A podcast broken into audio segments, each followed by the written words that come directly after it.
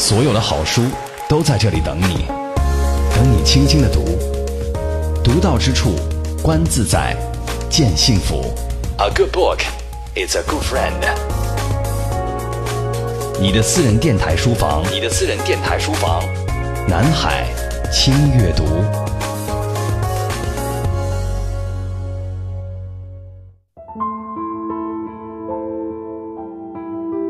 由于希腊文化的影响，公元前三世纪，埃及亚历山大城建立起一座庞大的博物院。此后的几千年间，博物馆走向世界各地，落地生根，发芽开花。英国有伦敦的大英博物馆，美国有纽约大都会博物馆，法国有巴黎的卢浮宫，日本有东京国立博物院。这些博物馆都是独一无二的，但在这个世界上，却有两个故宫博物院。各位亲爱的听友，这里是南海轻阅读，我是你的老朋友周薇。今天的这期关于故宫博物院的轻阅读是丁旭撰稿，周薇播读。当然，我们还要感谢我们的实习生玉成的那一把磁性的嗓音。好，那我们就一起走进如此的故宫。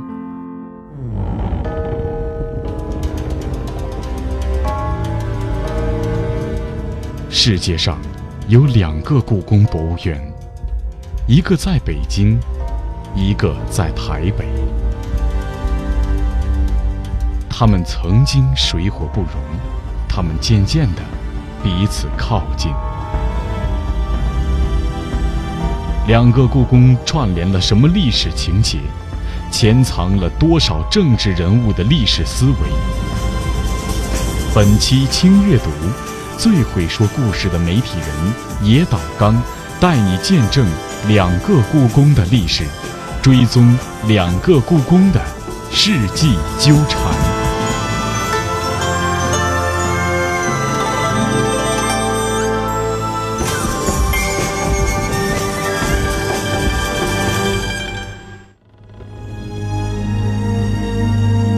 故宫博物院建立于一九二五年，一九四九年由于战争和政治原因被分割成两个故宫博物院，一个在北京，一个在台北。两个故宫是东亚近代史的产物，故宫的魅力根源来自于几次奇迹似的历史转折。两岸故宫不只是珍奇瑰丽的宝库，更呈现出政治权力与文化深层结构的样貌。日本朝日新闻资深记者野岛刚历时五年，奔波于世界各地，出版了《两个故宫的离合》，以独特的角度，用历史的放大镜，让我们观看到故宫博物院的诞生、成长。和离乱。作者野岛刚曾作为朝日新闻外派记者，住过新加坡、伊拉克、阿富汗等国家，其后担任东京总社政治部记者。二零零七年至二零一零年担任驻台北特派员，采访报道华人圈的政治、外交、文化等多面向议题。目前担任朝日新闻国际编辑部副部长，长期采访和撰写有关中华文化圈的政治、外交、文化资讯。野岛刚说自己这本书写文化，但其实也是在写政治与外交。台湾有一个政党叫做民进党，啊，民进党推动的所谓的故宫改革，是一个要把故宫变成一个亚洲博物馆，不是中华文化的博物馆，因为他们不太喜欢故宫的这个中华文化的代表性，所以要跟。中国大陆的观点要戒掉。二零零八年马英九上台的时候，国民党马英九又要把这个故宫的定位回到原来的中华文化的博物馆。我发现这个在短短的八年内，一个博物馆的定位就变了两次，我觉得非常奇怪，而且非常的特殊。当时我发现台湾的民众。好像理所当然，没有感到什么意外。但是呢，不只是在日本，而世界什么国家都不可能发生，只有在这个两岸问题的上面发生的事。那为什么会有这种事？那我的结论是，故宫的背后有非常强烈的政治性，比较容易大家把这个故宫问题政治化，特别是在台湾。两个政党，国民党和民进党，一直围绕这个故宫问题讨论、吵架，打架。为什么？因为比如说对民进党来说，故宫是一个中国的象征，民进党是一个政党，要可能为了要独立或者是强迫他们的台湾主体性，所以当然是不喜欢这个故宫博物院的中华的这个因素。我是一直以来在加入新闻，呃，包这个政治外交新闻的记者，我的尝试是在政治文化层面。对日本人来说，这个两岸问题或者是中国的政治问题、台湾问题是比较陌生、比较难。那我那个当时是我是想，应该要通过这个各个问题来解读两岸问题，还有是中国的政治问题。那么可能日本人比较容易去理解，这就是我刚开始写这本书的一个理由吧。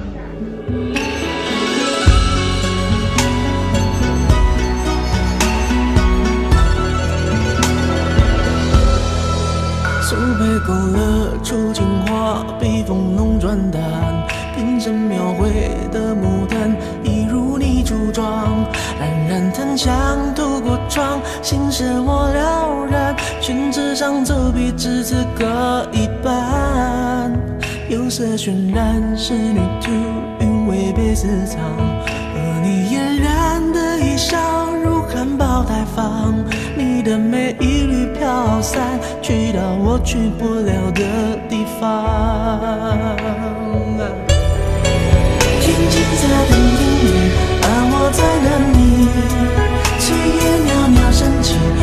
江千万里。在平地书刻你方前朝的飘逸，就当我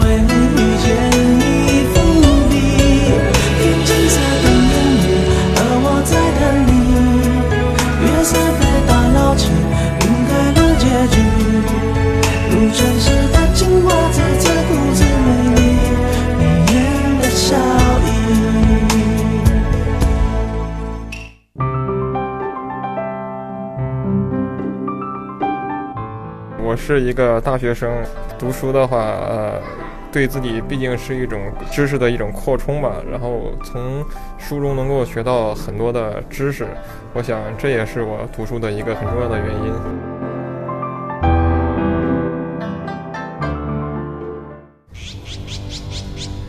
一九三一年，中国发生九一八事变，日本以南满铁路被炸为借口占领东北。纳智良的著作中有一段话：“只拿到我国的东北地方，应该是不会满足日本人的野心的。万一北京或天津发生了战争，文物的安全令人担忧。大家一致的意见就是，应该及早开始准备，离开危险的地方，搬到安全的地区。”在这之前的一九三一年一月，故宫理事陈元把纳智良找去。当时纳智良的职位是一等办事员，陈元对他说：“国家灭亡可以再起，文物一旦失去了，就永远回不来，并将疏散文物的准备工作交给他。”然而，文物南运的决定引发了群众的反对运动。有文物才是北京，文物没了，北京就失去了存在的意义。有人这么认为。纳智良等职员也接到言论偏激的威胁电话：“你是负责搬运的吗？小心没命了！老子在运送文物的火车上安了炸弹。”当时民众认为，将故宫文物运出北京的时间必定是日军进攻北京之日，因此故宫外围无论昼夜都有民众集结包围。第一批运送队的出发是在一九三三年一月三十一号决定的。当天虽然成功的把文物从故宫送到北京车站，但是车站的搬运工因为害怕被群众袭击而没有出现，不得已半夜临时决定停止搬运。又过了几天，二月六号，第一批文物才再次从北京出发。纳智良即将远赴南方，临行前，他的婶婶抓了一批庭院的泥土给他说。带上故乡的泥土，别把家人忘了。运送文物的故宫人没有想到，从北京出发后会是这么漫长的流浪，南迁、西迁，这一路的困难是今天的我们难以想象的。战火中，他们和文物历经艰险，又能化险为夷。直到今天，故宫人还相信古物有灵，想来也是这样的信念支撑着他们，在性命攸关时还能坚持守护文物，守护故宫。在追寻两个故宫的历史时，野岛刚理解了故宫文物颠沛流离的命运与日本的侵略战争有着密切的联系。更甚者，如果没有日本，文物就不会流转。日本人等于是改变了文物的命运。清朝末期到了现在，一直以来是故宫的文物是在这个流浪的、苦难的历史的过程。我在台北的台湾的时候，采访了很多所谓的老故宫，他们是一九四九年是跟着故宫的文物一起去台湾嘛，那么他们是跟着文物一起到了台湾去，那相信马上这个反攻大陆成功就可以回来，但是结果是他没有办法就回不了，他们都叫做老故宫。这个清朝末期到现在的一直以来的这个故宫的流浪的这个历史。啊，让他们感到文物这么的宝贵，这么的重要。我们经过这么危险的时刻，最后是能够保护到文物，那一定天啊保护这个文物，那就文物有灵。如果具体的看这个历史，因为我认为我们日本人毕竟是跟这个历史有一点责任。呃，比如说为什么文武一九三二年要从北京到南京去了？那个很明显就是九幺八，如果日本人没有到东北去了，部分的文武又没有必要到南京去。后来这些文武从南京又要到四川去了，也是中日战争爆发了。后来呢，这个战争结束之后，文武啊从这个四川那边回到了南京去了，这个文物要准备回去北京，但回没有回去。去了台湾，这个日本人可能没有直接的原因，是一个国共内战的原因。接下来一九四九年以后，故宫的文物一直都在台北那边，从一个故宫变成两个故宫。那这些历史我们反过来的时候，明明就是呃很多日本人的参与啊造成的一个历史。作为一个日本人来来说，啊这些历史是啊跟我有一点密切的关系。所以我觉得，呃，我自己的应该要啊多一点研究，多一点啊调查，然后写成一本书，那可能是这是一个对自己的交代吧。你说吧，要我等多久？把一生给你够不够？背离了冥冥中的所有。离乱中，日月依旧。告诉我你要去多久？用一生的你够不够？驱散了整整一世深秋，吹落山风。看千秋梦？前世天注定，被雨洗，风雨里奔波着，如今已沧桑的你，那去了的、断了的、碎了的，可只是一个儿女情。所以生命的传说里，因为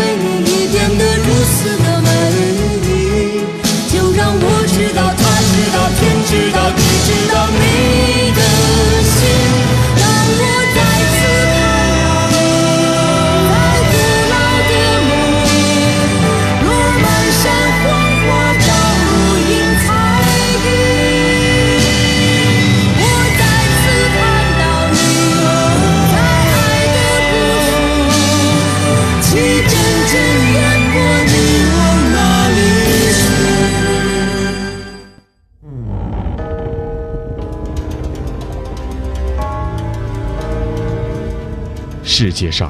有两个故宫博物院，一个在北京，一个在台北。他们曾经水火不容，他们渐渐的彼此靠近。两个故宫串联了什么历史情节？潜藏了多少政治人物的历史思维？本期轻阅读，最会说故事的媒体人野岛刚，带你见证两个故宫的历史，追踪两个故宫的世纪纠缠。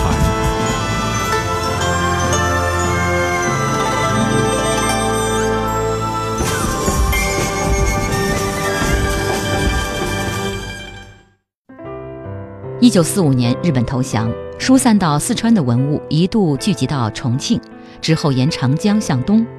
一九四七年回到南京，那时的故宫人相信，他们很快就能和文物一起踏上回家的路。然而，无论是他们还是文物，命运在一九四九年又拐了一个弯。留在大陆的故宫至宝，并没有完全回到它原本所属的故宫。有一部分留在了原来的中央博物院，今天的南京博物院。南京和北京的互不相让，一度使两院关系十分紧张，甚至在一九九零年代，由时任国务院副总理的李岚清出面协调，建议维持原状。二零一三年末，南京博物院重新对公众开放。南京博物院副院长王启智接受了《清阅读》的采访，他表示，南博和两岸故宫可以说是一家人。无论是文物还是职员，都有着千丝万缕的关系。现在三家博物馆的交流合作日渐增多，对三家的博物馆人而言，更重要的是把这些文物保护好。让我们回到一九四九年春天，由于局势日趋紧张，对国民党而言已经不是运送文物的好时机了。而原本准备分七批运往台湾的文物，只运了三批。这个时候，故宫内部出现了造反者，他就是故宫院长马衡。杭立武等人电报指示北京的马衡飞往南京，同时要求他从还留在北京的文物中选出珍品，空运到南京，之后再转送到台湾。但是马衡以自己患有狭心症为由，顾左右而言他，迟迟不肯前往南京。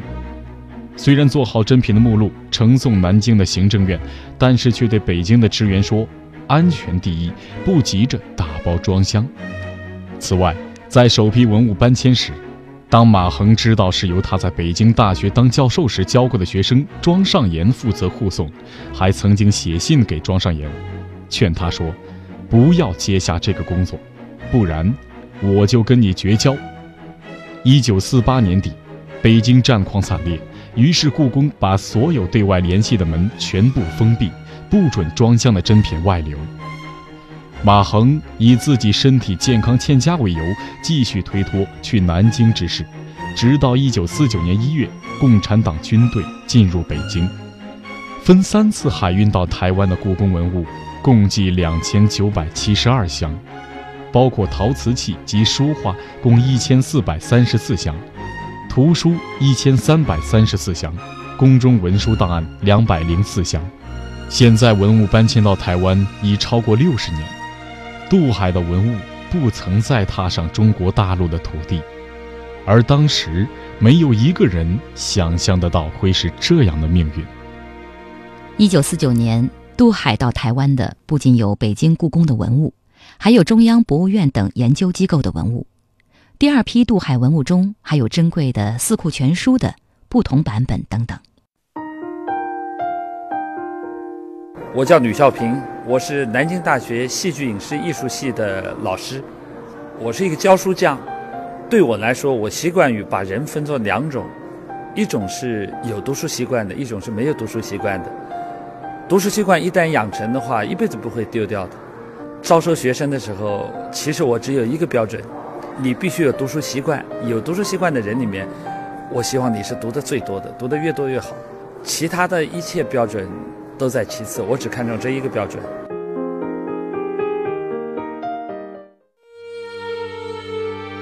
台北故宫和市中心有点距离，位于山丘与平原交错的外双溪。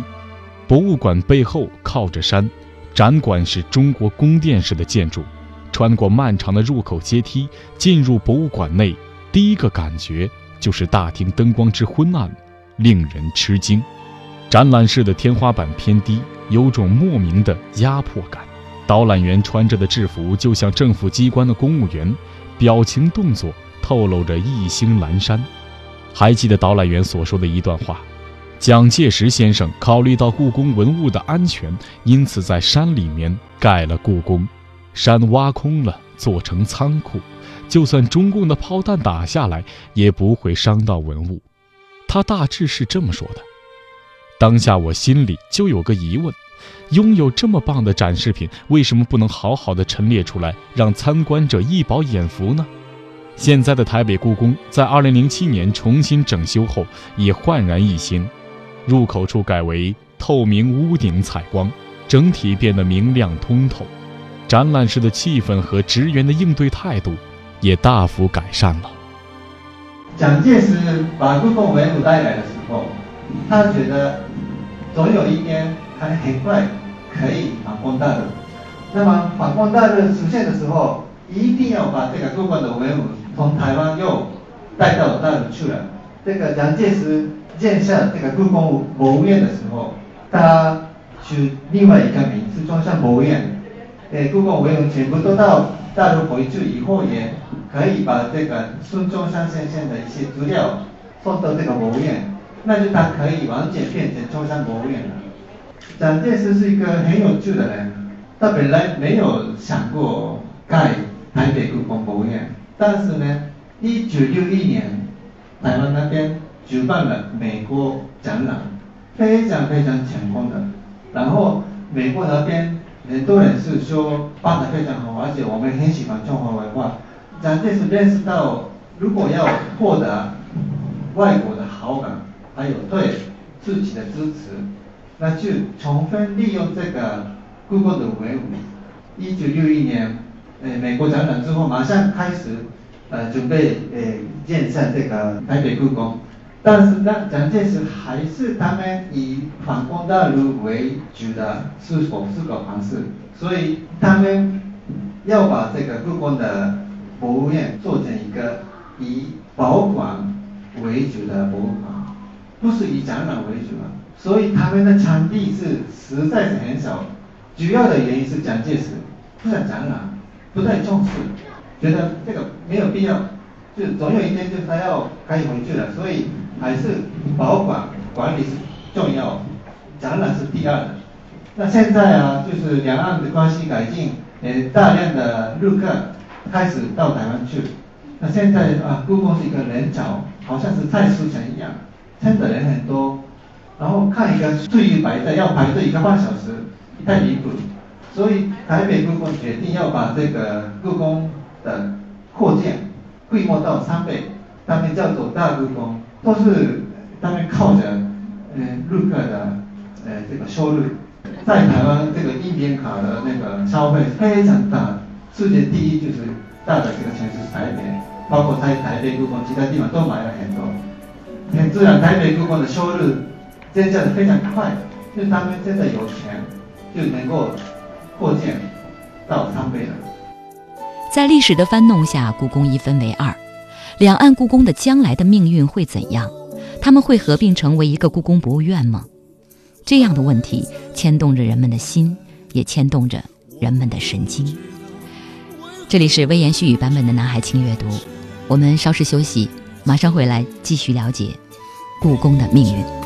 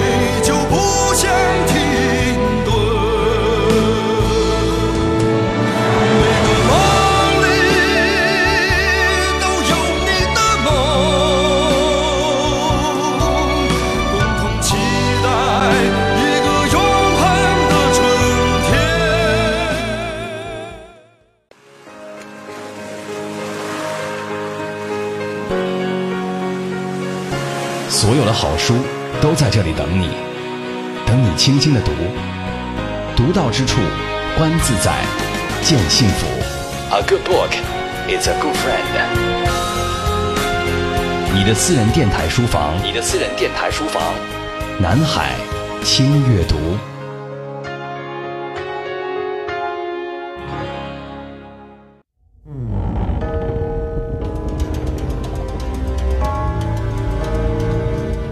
世界上有两个故宫博物院，一个在北京，一个在台北。他们曾经水火不容，他们渐渐的彼此靠近。两个故宫串联了什么历史情节？潜藏了多少政治人物的历史思维？本期轻阅读。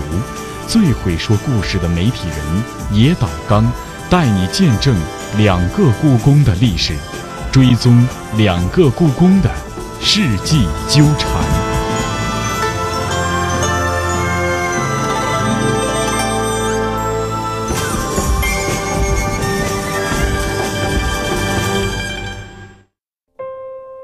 欢迎回来，仍然是微言细语版本的轻阅读，我是周薇。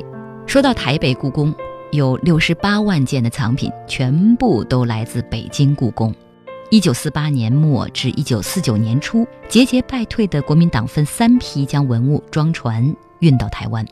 故宫一分为二，将近一个世纪，风雨沧桑路有太多的悲欢离合，有太多的民族苦难和心酸。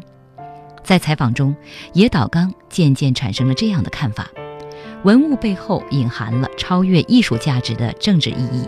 所以才会耗费巨资将它们南运。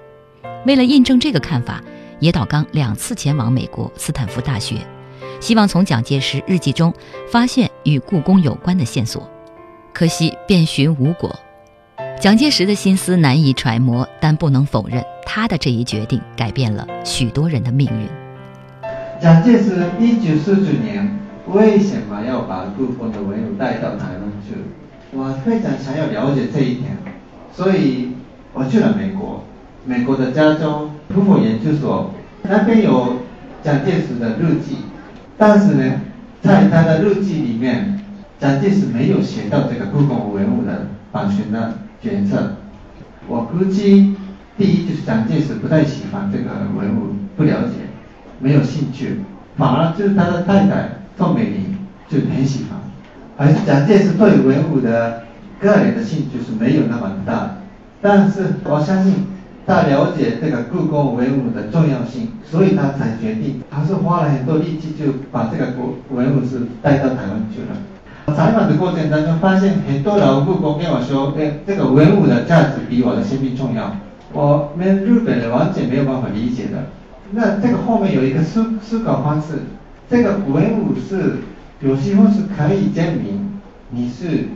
正统的中华民族的，或者是正统的政府，很多王朝是由一民族来建的，或者是农民的起义来建的。他们呢，一个朝代建好了一个王朝之后，开始收集文物，那每一位皇帝都要学这些中华文化，因为要证明我是正统的一个统治者，所以对他们来说。历史没有办法证明自己是正统的，那只能靠着文物证明。那这种历史的过程，慢慢的在中国人的心里面形成了文物有灵，文物比自己的生命重要这个思考方式。所以我觉得，可能蒋介石也是学传统的中国的教育吧。所以蒋介石还有国民党他们的思考方式里面，的确是存在着。啊，如果要做一个正统的中国政府，我们一定要拥有这个文物。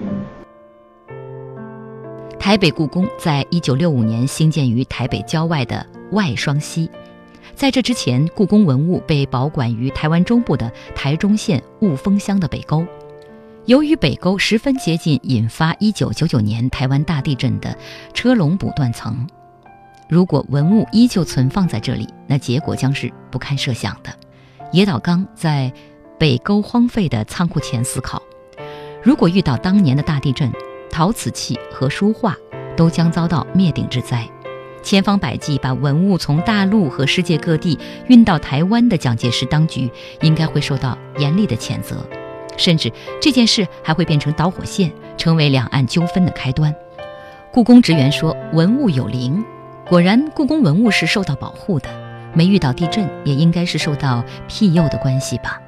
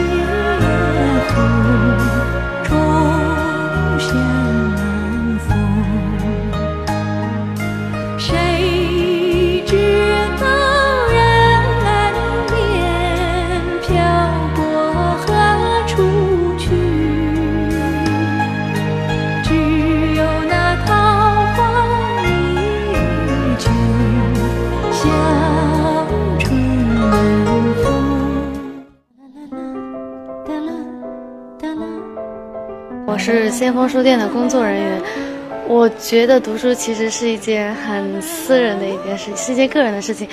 其实读书对我而言，我不觉得我从中收获到了什么太大的所谓的意义嘛。我觉得这只是一个可以让我觉得很愉快的一个过程而已。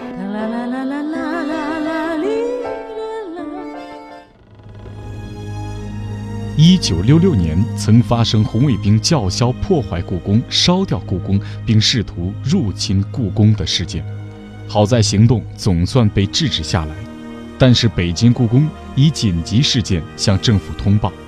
当时的总理周恩来指示，一定要保卫故宫，于是暂停对外开放，收藏品被牢牢锁进仓库里。一九六九年，故宫大部分的职员被下放到湖北省等地方农村。故宫的博物馆营运因此停顿下来。等到文革势力减弱，革命委员会从故宫内撤退，一九七一年，故宫又回归正常的营运。正式推动改革开放的八十年代起，中国开始故宫的现代化，兴建了中国规模最大的仓库，也开始整修展示空间。作为故宫容器的紫禁城，在一九八七年获选登录为世界遗产。北京故宫在收藏品的数量上大幅领先台北故宫，加上近年来国宝回流的风潮，许多海外文物回到中国本土，不仅有中国的收藏家寄赠故宫，故宫自己从海外拍卖会上买回文物的案例也渐增。再加上新中国成立后，收集了在中国各地挖掘出土的文物，过去志在台北故宫，量在北京故宫的说法。如今已未必成立。很显然，北京故宫收藏质量正不断提升。故宫一分为二，文物分别由两岸三家博物馆保管，经历着不同的命运。但所幸的是，文物都保存下来了。人民中国杂志主编、中日问题专家王仲一认为，故宫的文物不仅仅是文物，它多元立体地融合了中华文化。承载了政治家的政治诉求，也承载了百姓的感情。青铜时代许多地方都有各种青铜的器物，但唯独中原有了鼎这个东西。鼎这个东西是什么呢？它要把一些文字刻在上头，然后这个鼎它象征一个国家权力，所以咱们不有问鼎中原这个概念嘛，是吧？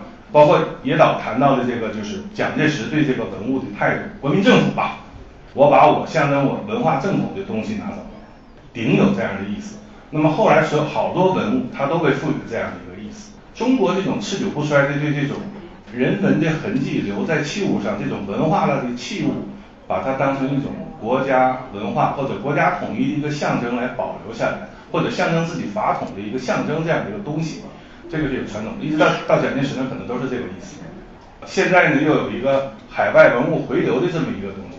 如果说统治者就是掌握权力的人对这个文物的持有，象征了他对于一种法统的这个继承的话，那么为什么一般老百姓对文物在中国啊也看得很重？他那书里有一个描写，我看了之后我觉得很有意思。国民党政权准备把这个文物运运到台湾的时候。老百姓得到消息了，这都把那个军舰就给占呃搭了铺地铺，就就就要要要去台湾嘛。但这个时候呢，最后那个官员来讲说，这是要把国宝送到台湾去。就这个时候，大家最后就听话就下了船。这你也能看，就普通老百姓他对文物也有这么一种一种一种情感，这就在中国是很独特的。当年敦煌的壁画，呃，卖给了斯坦因，是不是因此得救了？这个事儿我倒是觉得，从客观结果来说，可能是一些东西保持下来了，但是。恐怕在中国一般人的感情他接受不了这个东西。中国人的情感上，他对这个事儿他是一种怎么样的一个接受状态？这个状态反了反了中国文化的一种独特性。西方的那些国家的博博物馆啊，也有他们自己国家的很多宝物，呃，更多的是和这个海洋贸易开始以后，以及后来的这个殖民主义扩张，还有这个帝国主义时代的扩张，他们在海外实际是掠夺了一些文物。中国的这个呃故宫博物院啊。就是各地给它上供供上去的一些文物，以及它历朝历代传下来的文物，所以它比较内向。故宫这个文化所体现出来这个东西什么呢？就是中华文化这个多元一体，呃，逐渐融合的这么一个这么一个历史过程。这个在故宫的建筑和故宫的文物当中体现的非常淋漓尽致。世界上最近的距离，不是眼前或瞬间，也不是意念或誓言，而是无论漂流到哪里的。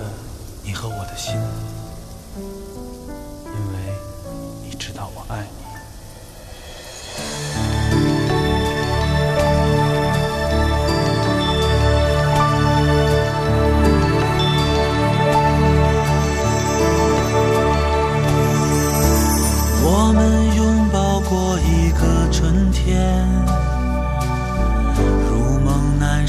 的睡眠。当你收回无心的诺言，我还学不会如何告别。我们燃烧了整个夏天，爱变得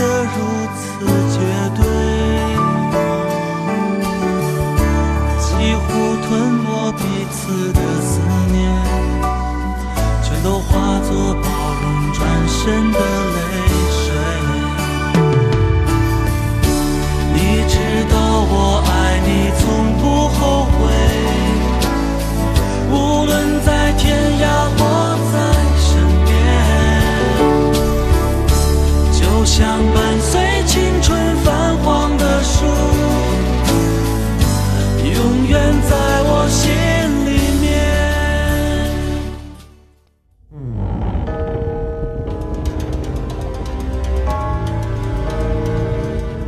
世界上有两个故宫博物院，一个在北京，一个在台北。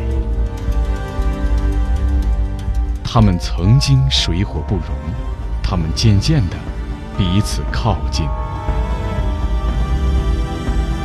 两个故宫串联了什么历史情节？潜藏了多少政治人物的历史思维？本期轻阅读。最会说故事的媒体人野岛刚，带你见证两个故宫的历史，追踪两个故宫的世纪纠缠。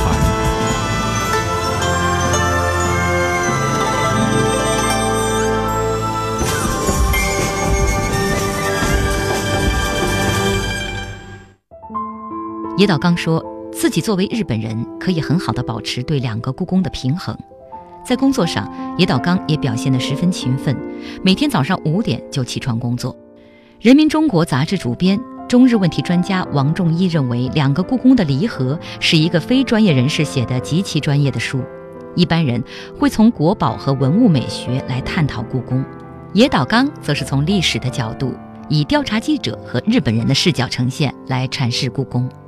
就说，为什么这样一个关于故宫的书，它不是出于一个韩国人手？也不是出于一个越南人的手，亚洲这个范围来说，为什么由这本书由日本人来完成？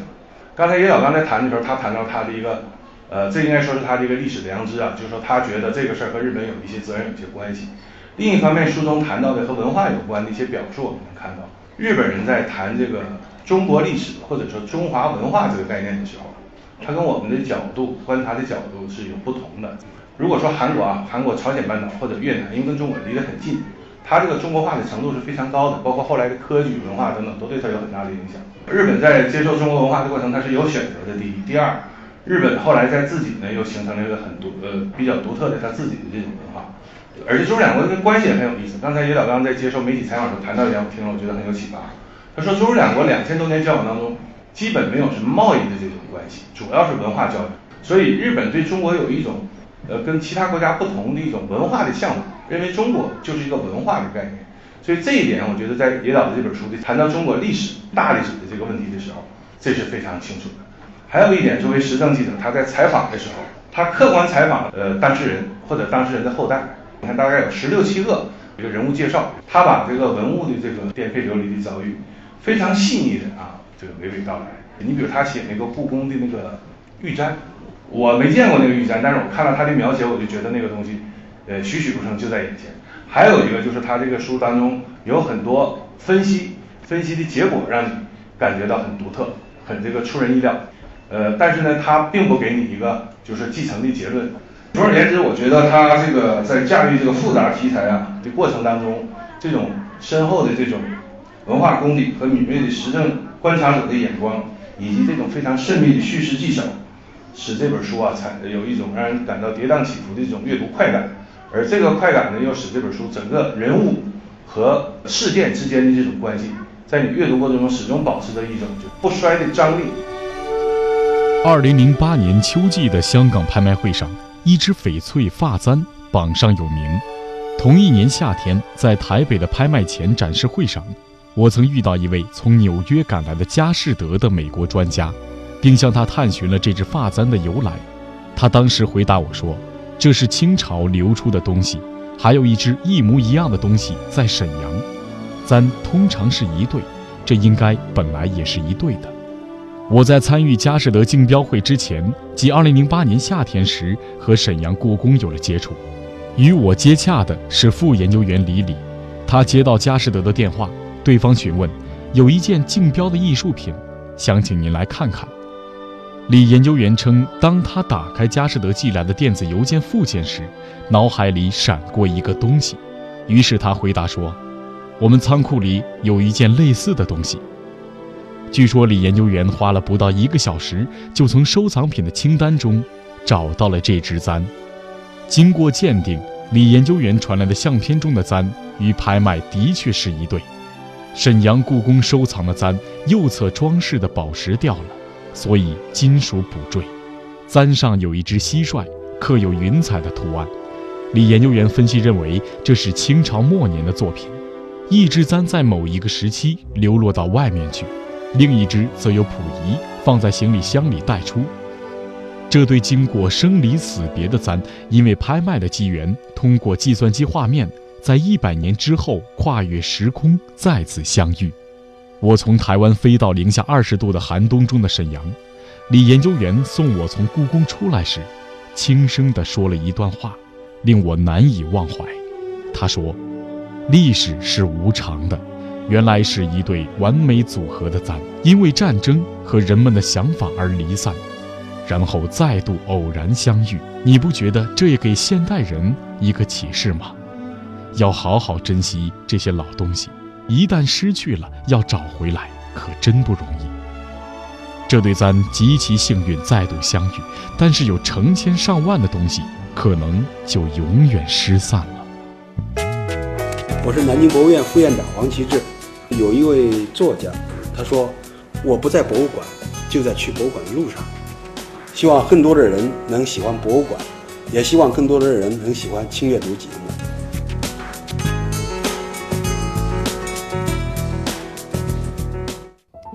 对日本而言，中华文明的存在有着特殊意义。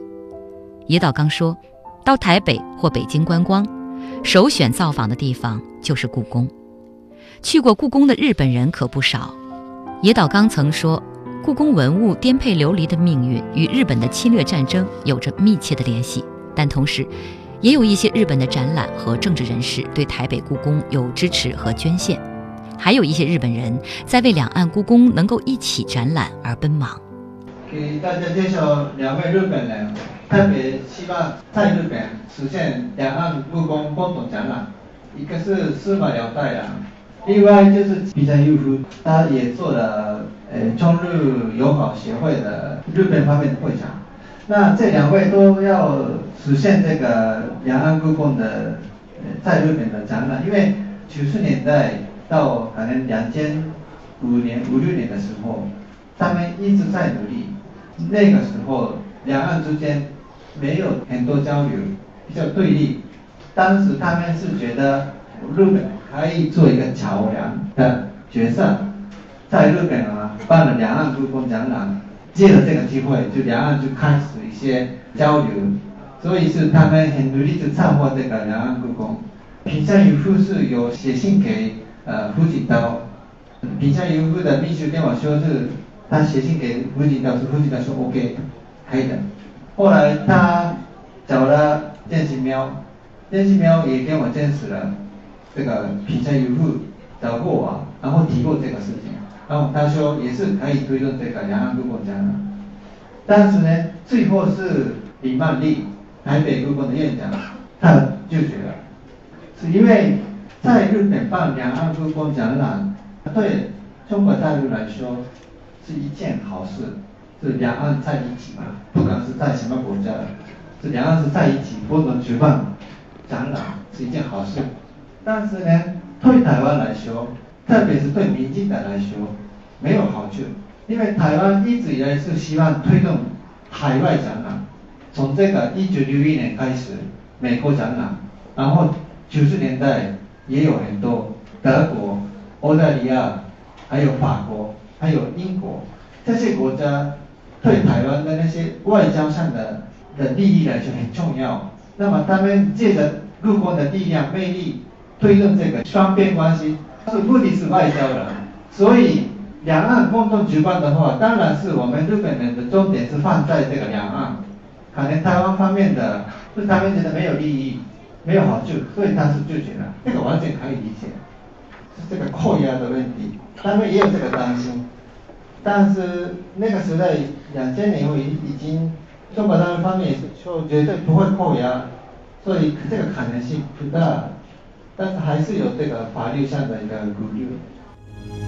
野岛刚作品《两个故宫的离合》揭秘清末文物如何大量流出国境，蒋介石战败逃亡之时，为何以当时万分珍贵的军船搬运文物？这些文物在台湾经历了怎样的仓库阶段？后来又在怎样的国际形势下开建台北故宫博物院？民进党的去中国化阴谋对台北故宫产生了怎样的影响？而今，故宫博物院又如何成为维系中华民族认同的纽带？此外，还描述了近年海外华人回购文物的动态。这本书的大视角包括了历代政治斗争的各方动机，小视角则详细到故宫博物院院长的访谈。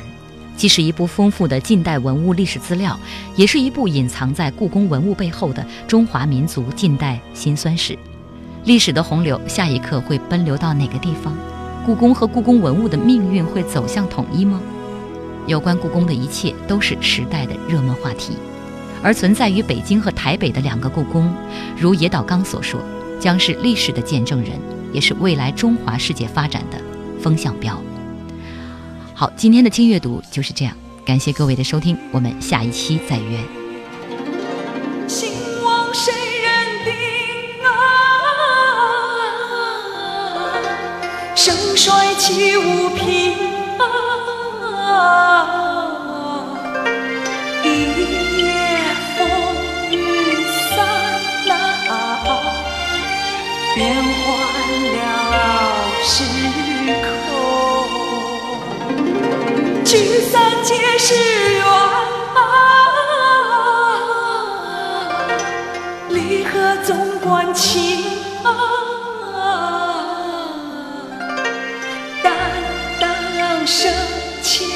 是啊，何计身后